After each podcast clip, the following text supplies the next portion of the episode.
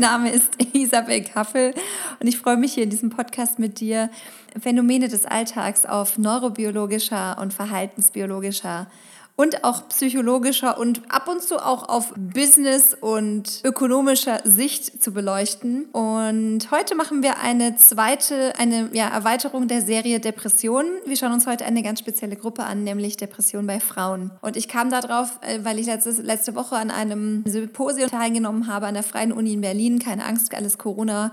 Corona sicher als Hybrid. Das heißt, wir konnten uns online zuschalten. Es waren auch ein paar Leute vor Ort. Auf alle Fälle kam ich da in einen sehr inspirierenden und tollen Kontakt zu einer Gruppe Frauen, die alle im Bereich Tiermedizin, Psychologie, Biologie, Verhaltensbiologie, Neurobiologie, Osteopathie, verhaltenstherapeutische Art und so weiter tätig sind. Und wir haben da die ein oder andere große Frage gewälzt und ähm, in diesem Zuge kam eben auch für mich ganz klar nochmal zum Vorschein, warum Frauen häufiger an Depressionen leiden als Männer. Und ein paar dieser Erkenntnisse aus der letzten Woche möchte ich euch jetzt in diesem Podcast zusammenfassen. Ich hoffe, ihr habt viel Spaß damit und wem das ein oder andere Licht aufgeht, der kann sich auch sehr gerne an der Diskussion beteiligen. Ich freue mich sehr, sehr, sehr arg, wenn ihr auf meinem Instagram-Kanal unter der jeweiligen, unter dem Post zu der jeweiligen Folge eure Gedanken da lasst und ähm, dass ich auch in Zukunft weiß, ob ich in die richtige Richtung gehe mit meinen Themen oder nicht. Und jetzt geht's los mit dieser Folge. In der letzten Folge haben wir ein Grundverständnis davon bekommen, wie die Neurochemie im Kopf funktioniert, dass man sehr, sehr lange dachte, dass eben Serotonin, Noradrenalin und Dopamin, die drei wichtigsten Neurotransmitter im Kopf, die für Stimmung zuständig sind, dass die sozusagen die Bösewichte sind, die eine Depression auslösen, wenn sie eben in einer Dysbalance vorliegen, also zu wenig vorhanden sind. Und das hat man lange geglaubt, seit den 60er, 70er Jahren. Heute weiß man nach sehr, sehr viel Forschung, dass es leider nicht so einfach ist. Also, dass natürlich, wenn der ein oder andere Stoff fehlt im Gehirn, es eine Depression begünstigen kann, aber dass das meistens der körperliche Teil nicht so der Wahrheit letzter Schluss ist. Und dass oft sehr, sehr viele andere Dinge noch dazu kommen müssen, dass eine Depression vorhanden ist. Dasselbe übrigens auch nochmal zum Burnout, weil mich das im Nachgang sehr viele gefragt haben, ob die Neurochemie zwischen, ähm, ja, im Gehirn zwischen Burnout und Depression anders ist. Also im Großen und Ganzen gibt es dazu eine sehr heterogene Meinung in der Studienlage, möchte ich mal sagen. Ich würde es jetzt mal aus meinen eigenen Worten beschreiben. Die Neurobiologie oder die Neurochemie unterscheidet sich nicht groß, allerdings eben der Eingangsweg und auch ähm, psychologische Merkmale wie eben die Stärke des inneren Antreibers und so weiter. Wer sich dazu gerne auseinandersetzen möchte, der kann gerne die erste Folge aus dieser Serie hören. Da erkläre ich nochmal ganz genau, wie das mit dem inneren Antreiber so funktioniert. So, dann sind wir bei Depressionen. Ja, jede fünfte Frau und jeder zehnte Mann hier in, im westlichen Europa erleidet im Laufe seines Lebens eine eine Depression, eine klinische. Und wir wissen eben heute, dass Hormone und Neurotransmitter dazu einen Beitrag leisten, aber dass es eben nicht das Einzige sein kann, was passieren kann. Natürlich gibt es aber auch, und jetzt müssen wir einfach einen Schritt zurück machen, einen großen Schritt zurück und schauen uns mal das gesamte Stoffwechsel- und Hormonkonstrukt von Männern und Frauen einmal aus der Weite an. Wenn wir Männer anschauen, Männer in ihren tagesrhythmischen Verlauf. Die haben mit Sicherheit im Tagesverlauf unterschiedliche Konzentrationen an Testosteron im Blut.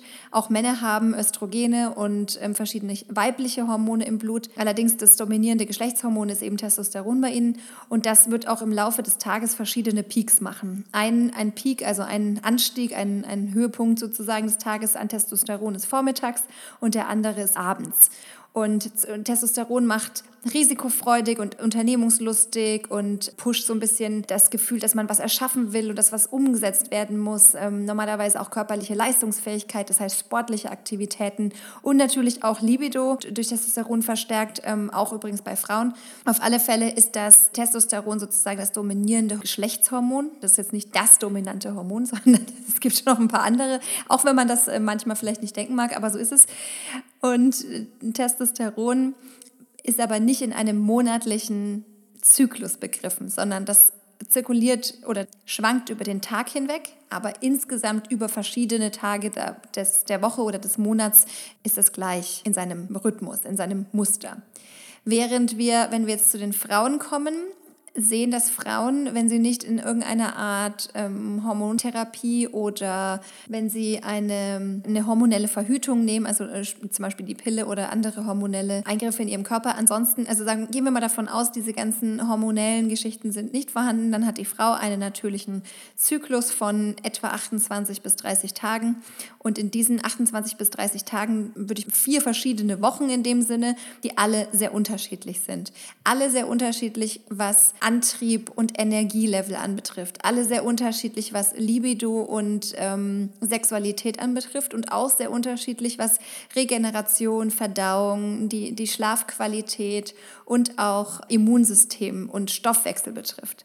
Und wenn wir das jetzt alles zusammennehmen, dann kann man schon aus der Weite betrachtet relativ schnell und einfach schlussfolgern, dass die Frau generell sich eher auf jede unterschiedliche hormonelle Zusammensetzung in diesem Zyklus einstellen muss und der Mann eher mal quasi immer mit dem rechnen kann, was er hat, nämlich wie er sich eben täglich fühlt.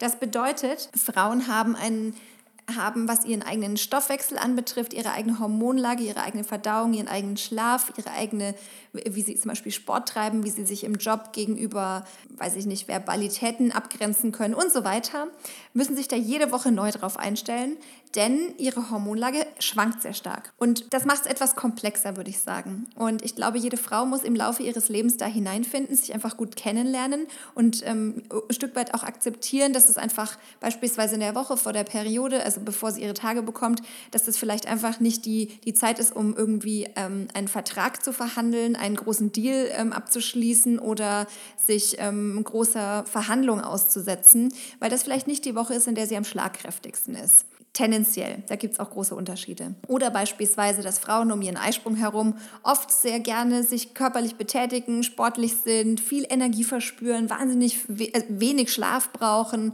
und ja, und natürlich auch ihre Libido einfach steigt. Also solche Dinge, um euch mal ein Bild zu geben, da, da gibt es einfach große Unterschiedlichkeiten schon bei Männern und Frauen.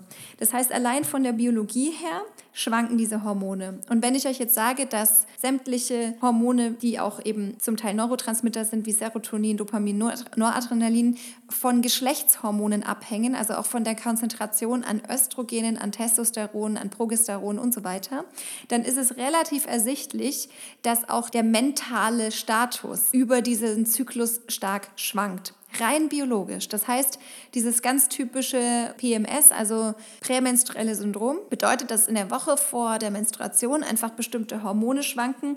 Ähm, vielleicht nochmal ganz kurz, die primär vorherrschenden Geschlechtshormone der Frau sind Östrogen und Progesteron. Die werden von zwei anderen Hormonen aus der Hirnanhangdrüse sozusagen in einem negativen Feedback-Loop gesteuert. Und diese vier, also zwei, die sie modulieren und die zwei Östrogen und Progesteron sind sozusagen diese vier Hormone, um die sich dieser Zyklus dreht dreht. Und die bilden quasi so ein kleines Orchester und jeweils ist eine, eine, ein Instrument ein bisschen stärker oder schwächer vorhanden. Und die müssen quasi über diesen Monat ein Stück vollziehen und dann können sie wieder von vorne anfangen. Und zum Beispiel Östrogen erhöht tendenziell Serotonin, Dopamin und Noradrenalin im Gehirn. Bedeutet, wenn eine Frau in der Woche vor ihrer Periode einen sinkenden Östrogenspiegel hat, dann nehmen Frauen das oft ähm, wahr in Form eben von Stimmungsschwankungen oder einem niedrigen Antrieb und so weiter und so fort und fühlen sich eher ähm, ja, verletzlich und emotionaler und das ist dann zum Beispiel dieses prämenstruelle Syndrom. So, und dann habe ich jetzt schon einen wichtigen Aspekt angesprochen. Durch diesen Zyklus der Frau, der eben sehr starken Hormonschwankungen unterlegen ist, die der Körper aber auch lernt einzuhalten. Also der Körper normalerweise in der Pubertät fängt er an und ähm, übt ein bisschen. Und jetzt haben wir aber heutzutage in der, in der modernen Gesellschaft einfach schon dadurch, dass wir mit der Pille verhüten können oder mit ähm, anderen hormonellen Kontrazeptiva, oft den Fall, dass Frauen schon in ihren jungen Jahren, während der Körper noch übt, das alles einzuordnen und einzuspielen, oft einen Eingriff durch Hormone. Ich möchte an der Stelle übrigens Pille und Co. nicht per se verteufeln. Das ist auch an mancher Stelle ein wichtiges Medikament oder eine, äh, eine Abwägungsweise das beste Verhütungsmittel Mittel an der Stelle. Aber was es tut, und das möchte ich ganz wertneutral beschreiben, ist, es ist ein immenser Eingriff in diesen Hormonhaushalt der Frau. Und der geht einher damit, dass die Pille durch einen konstanten, also da gibt es auch verschiedene Präparate, Phasenpräparate und ähm, die geläufigsten sind aber einfach eine Pille, die man zum Beispiel nicht in Phasen nimmt, also wo die Konzentration von Östrogen und Progesteron gleichsam hochgehalten wird. Und was dieses Präparat macht, ist, es gaukelt dem Körper vor, dass wir einen konstant hohen Östrogen-Progesteronspiegel haben wie in einer Schwangerschaft. Und dadurch wird kein Eisprung ausgelöst. Und er versetzt quasi sämtliche Zyklen in den Winterschlaf. So, und jetzt haben wir aber das Problem, dass dauerhaft erhöhte Werte und die Hormone, beispielsweise das Östradiol oder das künstliche Östrogen, Östradiol ist quasi der chemische Name dafür, das in der Pille enthalten ist, das gleicht nicht dem natürlichen Östrogen der Frau. Das ist zwar der richtige Schlüssel zu einem Schloss, das versuche ich jetzt vorsichtig auszudrücken. Es erfüllt zwar seinen Zweck, aber es ist nicht vom Körper gebildet und ist ein chemisches, also ein im Labor hergestellter künstlicher Stoff. Und was passiert ist, dass viele Frauen während verlängerter Einnahme von Hormonen an Depressionen erkranken können oder an dauerhaftem Antriebslosigkeit oder an Verlust der Libido und der Schaffenskraft des inneren Antreibers leiden. Und das hängt eben damit zusammen, dass wir an dieses natürliche Gefüge eines Zyklus von Natur aus vorgesehen und gewöhnt sind und jetzt beispielsweise Östrogen, eben Serotonin, Dopamin und Noradrenalin und so weiter im Gehirn erhöht. Und wir nicht wissen, dieses Östrogen hat nicht nur Rezeptoren im Gehirn oder in unseren Geschlechtsorganen und in, unseren Gonaden, das sind quasi Keimdrüsen, die Drüsen, die unsere Geschlechtszellen herstellen. Also bei der Frau sind das Eizellen, beim Mann sind das äh, Spermien. Sondern die haben natürlich auch überall Rezeptoren an ganz vielen verschiedenen Geweben und Zellen im Körper und wirken deswegen nicht nur lokal, sondern im ganzen Körper. Und eben modulieren eben auch verschiedene Neurotransmitter im Gehirn. Und deswegen greifen die immer ein. Und zwar nicht nur in beispielsweise unsere Verhütung, unseren Zyklus, sondern in den ganzen Körper. Und was passiert? Viele Frauen erleben eben mit der Pille oder anderen hormonellen Kontrazeptiva über depressionsartige Dauerzustände. Eine Geschichte, weshalb Frauen das öfter betrifft als Männer. Das zweite und was für mich wirklich sehr, sehr wichtige, nicht unbedingt neurobiologische Aspekt, sondern eher ein psychosozialer Aspekt ist, dass Frauen in unserer Gesellschaft die Emanzipation und die ganze feministische Bewegung gibt es noch nicht so lange. Das heißt, wir sind alle quasi von Müttern auf die Welt gebracht worden, die von Müttern auf die Welt gebracht wurden, die noch teilweise Krieg und Vertreibung und Not und Elend erlebt haben und die aus einer Zeit kommen, in der die Stellung der Frau in der Gesellschaft noch eine ganz andere war und die eher zu einer, ja doch eher passiv erzogen wurden. Das heißt, dass die Frau sich der Rolle der Familie einfach unterzuordnen hat mit ihren eigenen Bedürfnissen. Und deswegen gibt es die, diese Theorie der erlernten Hilflosigkeit, dass viele Frauen eben über Generationen hinweg erzogen werden, verschiedenste Anforderungen in der Familie, in der Partnerschaft als Mütter später selber eher mal passiv entgegenzutreten und lieber die Bedürfnisse anderer befriedigen als die eigenen. Und dass das etwas ist, was sozusagen den eigenen Bedürfnisapparat und die eigene Emotionsregulation nach und nach ausbrennt. Und das ist, denke ich, auch ein, ein Faktor, ähm, weshalb Frauen zum Beispiel dann auch, wenn sie über depressive Zustände klagen, einfach sich eher fügen und sagen, okay, das ist dann halt wahrscheinlich so. Und vielleicht, das ist jetzt eine Tendenz, eher darüber reden können, dass sie, dass sie traurig und verstimmt und eher depressiv sind, beispielsweise als Männer, das würde ich jetzt vermuten. Aber dass sie sozusagen aus diesen sich bestärkenden Glaubenssätzen aus, ich kann mir nicht helfen oder ich bin dafür da, dass es anderen gut geht und so weiter, dass es sich deshalb verstärkt, dass es deshalb wahrscheinlicher ist, dass sie in eine Depression verfallen. Ja, was Frauen auch betrifft ist, und das haben wir jetzt öfter, das ist, denke ich, auch relativ deutlich dadurch, dass wir eben diesen Zyklus der Frau haben, dass sie in unterschiedlichen Zeiträumen in der Woche, im Monat verschiedene Nährstoffe verstärkt brauchen, um ihren Stoffwechsel am Laufen zu halten. Ein ganz wichtiger Stoff ist Eisen. Also in der Menstruation verliert die Frau Blut. Ähm, das ist nicht ganz so viel, wie man immer denkt, aber auf alle Fälle ist Eisenmangel bei Frauen eher verbreitet und vor allem eben nach den Tagen spielt Eisen eine wichtige Rolle. Und Eisen ist dafür essentiell, dass wir genügend Sauerstoff in den Blutzellen transportieren können und wer dauerhaft zu wenig Eisen hat, der wird eher müde und eher ja, antriebslos und kann nicht so sehr seine körperliche Leistungsfähigkeit abrufen. Und das führt natürlich auch wieder zu negativen Rückkopplungen und ähm, dem Gefühl, dass man seinem Leben nicht gerecht wird. Und wir sind gerade bei der erlernten Hilflosigkeit gewesen. Auch das ist natürlich ein Faktor, der das bestärken kann. Selbiges gilt für das sogenannte Vitamin D, das eigentlich kein richtiges Vitamin ist, sondern eher hormonell wirkt. Vitamin D, das in der Haut durch den Einfluss von Sonnenstrahlen, also UVA, UVB gebildet wird. Und ich glaube sogar eher UVB, ich bin mir gerade nicht ganz sicher. Und Vitamin D, das in den westlichen Breitengraden hier in Westeuropa, die allermeisten Menschen haben einen Mangel in Vitamin D.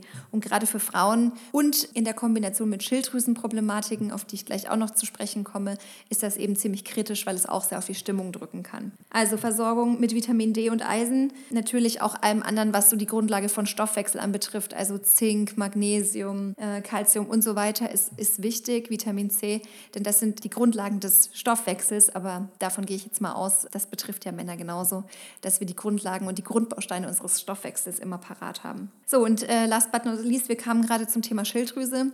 Die Schilddrüse mit ihrer ganzen Hormonkaskade hat auch Auswirkungen auf die Geschlechtshormone, ist eng verzahnt mit Östrogen, Progesteron und äh, TSH, FH. Das sind diese zwei, LH, Entschuldigung. Das sind eben diese beiden regulierenden Hormone aus der Hirnanhangdrüse. Die Schilddrüsenhormone hängen damit im engen Zusammenspiel und orchestrieren diese auch mit unter anderem auch das Prolaktin, das Hormon, das später für den Milchfluss und die Milchbildung ähm, zuständig ist und auch Oxytocine, also das ähm, Hormon, das quasi enge Bindungen fühlen lässt und sich zugehörig und Liebeshormon würde ich es mal nennen, ähm, dass, dass das quasi hervorruft. Auch das steht damit in Zusammenhang. Und jetzt ist es leider so, dass gerade Frauen zum Beispiel rund um eine Geburt zum Beispiel Antikörper gegen die eigenen Schilddrüsenzellen entwickeln können. Das gibt es jetzt relativ häufig, einfach durch den hormonellen Umsturz, durch die hormonelle Umwälzung nach der Geburt kann das dazu kommen, dass die Schilddrüse Regulationsschwierigkeiten hat und einfach ein bisschen Zeit braucht, zur Normalität zurückzukehren. Des Weiteren haben wir Schilddrüsenunterfunktion bei Frauen sehr, sehr verbreitet. Also das hat damit zu tun, dass wir zu wenig Jod in unserer Nahrung aufnehmen. Wir leben alle wahrscheinlich nicht am Meer und nehmen deswegen auch wenig Seefisch zu uns und insgesamt zu wenig Jod. Und das führt zu einem sukzessiven Verkleinern der Schilddrüse und zu einer verminderten Leistungsfähigkeit.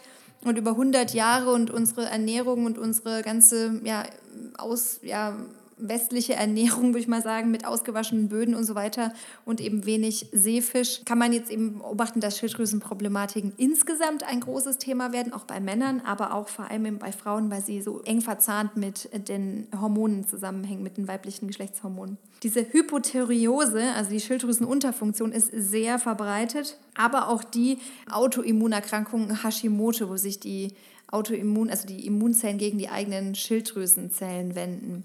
Und eine Geschichte, die ich jetzt noch nicht explizit angesprochen habe, und äh, damit wäre ich dann quasi auch am Ende, betrifft die ganze Thematik nicht nur Pubertät und Verhütung, sondern auch Geburt und Kindbett und natürlich dann auch Wechseljahre. Also nochmal explizit rausgegriffen, diese Phasen großer hormoneller Umwälzung im Leben einer Frau. Nehmen wir mal die Geburt eines Kindes heraus. Die Geschlechtshormone stellen sich da in kürzester Zeit in der Frühschwangerschaft um. Wir haben während der Schwangerschaft einen großen Anstieg von Progesteronen, die quasi das Heranwachsen des Embryos und später des Fötus im Mutterleib begünstigt.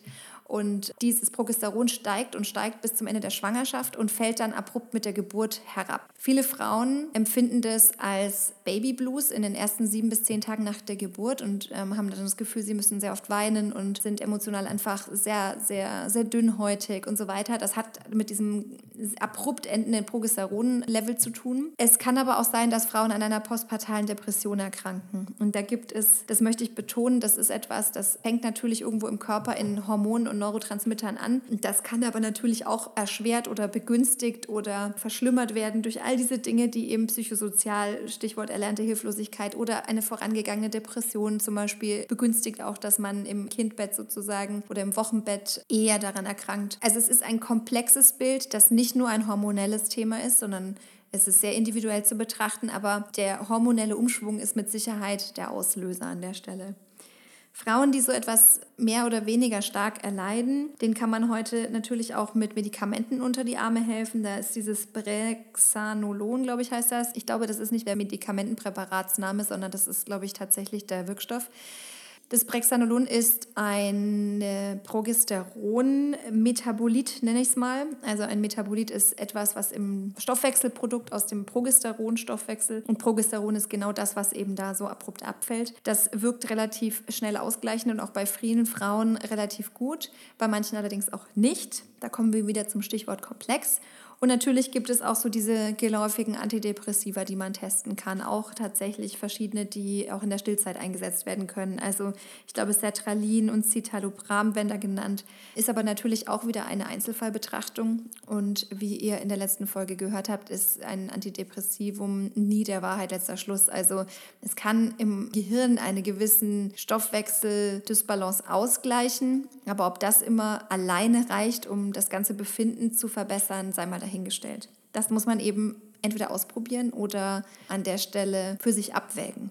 So, dann wären wir quasi bei der Geburt die geburtlich bedingte große Umwälzung der Hormone und auch das haben wir nochmal zum Ende der fruchtbaren Zeit einer Frau, nämlich in den Wechseljahren. Da sinken nämlich Progesterone und Östrogene sukzessive ab und das, was quasi bleibt oder zutage befördert wird, ist die relativ konstant bleibenden Testosterone und der Rest an Hormonen und die können natürlich dann auch so die, die geläufig Hitzewallungen, Haarverlust, Verlust der Libido und so weiter begünstigen. Und auch da ist es wieder wichtig, eine Einzelfallabwägung zu machen. Ist meine depressive Verstimmung nun eine Begleiterscheinung meiner Wechseljahre?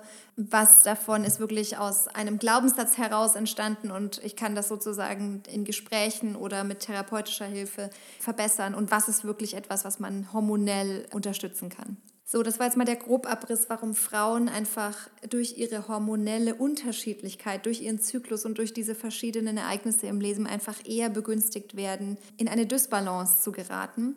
Und warum es ein filigranes Netzwerk ist, dass wir auch durch unseren Lebensstil und durch unsere Art, wie wir arbeiten, wie wir reisen und auch wie wir verhüten, ich würde sagen, wir müssen da durchaus nochmal drüber nachdenken, ob uns das als Frauen so gut tut, mit unserer Natur so umzugehen.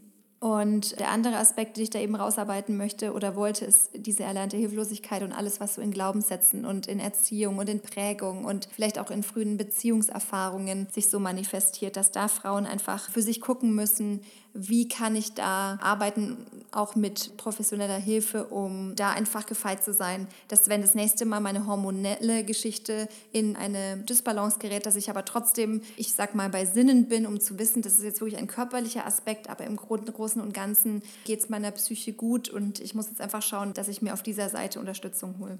Ja, vielleicht auch noch interessant ähm, zum Thema postpartale Depression. Da gibt es diesen Edinburgh äh, Postnatal Depression Scale oder diese Skala. Ich glaube, die heißt EPDC.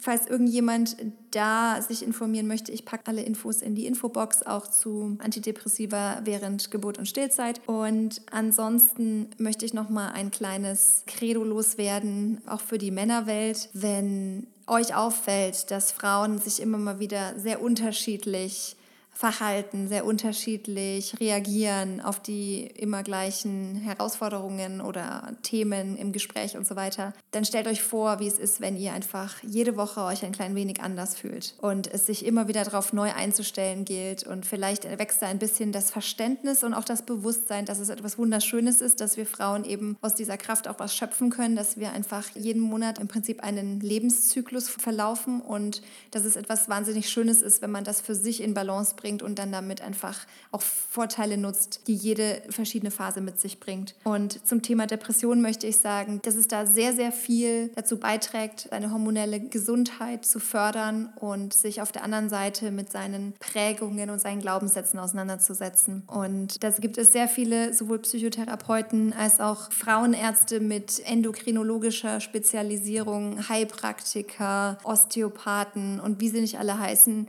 die sich mit Hormongesundheit auseinandersetzen und die aber auch Depressionen auf dem Schirm haben in diesem Spannungsfeld aus hormoneller Gesundheit und Prägung, Erziehung, Glaubenssätze und so weiter. Ja, ich wiederhole nochmal. Frauen erleiden doppelt so oft wie Männer an Depressionen. Das hat verschiedenste Ursachen und das hat auch verschiedenste Gründe. Zum einen, die hormonellen Unterschiede bei Frauen sind sehr viel größer als die bei Männern, was sie anfälliger macht, in eine Dysbalance zu landen. Es gibt mehrere einschneidende Ereignisse im Leben einer Frau von äh, Pubertät, die Geburt eines Kindes und bis zu den Wechseljahren, die weiterhin Anfälligkeiten bieten. Und nichtsdestotrotz, unabhängig vom kompletten Hormonbild, haben wir zudem natürlich auch, was unsere psychosoziale Stellung und Prägung anbetrifft, in den letzten 70 Jahren einen riesengroßen Weg begangen, der natürlich uns noch irgendwo als Gesellschaft und auch als, ähm, ja, als Kollektiv in den Knochen steckt und der nicht unbedingt begünstigt, dass wir uns aktiv aufmachen, etwas zu verbessern in vielen Teilen und deswegen eher einfach auch unser Verhalten dazu beiträgt, dass wir in einer Depression landen. Es gibt aber für alles ein Hilfsmittel, einen guten Ausweg und äh, zusammenfassend möchte ich sagen, kümmert euch um eure Hormongesundheit, guckt, was da die ganze Palette an sowohl hormonellen Präparaten als auch Pflanzenmedizin parat hat, also Stichworte wie Johanniskraut, Baldrian, Himbeerblätter, Mönchspfeffer, Sägepalme, Süßholz und so weiter sind alles wunderbare Methoden, die man austesten kann. Natürlich auch sämtliche hormonelle Präparate, ähm, Vitamin D, Schilddrüsengesundheit, Eisen und natürlich auch gute Beziehungen, gute Beziehungen zu euch selbst und zu euren Partnern, euren Familien. Das wären mal so die Hauptpunkte. Ich hoffe, das hat euch was gebracht. Äh, lasst mich gerne wissen, wie ihr diese Folge fandet und ich hoffe, ihr habt beim nächsten Mal wieder Zeit und Lust, mir zuzuhören und bis zum nächsten Mal.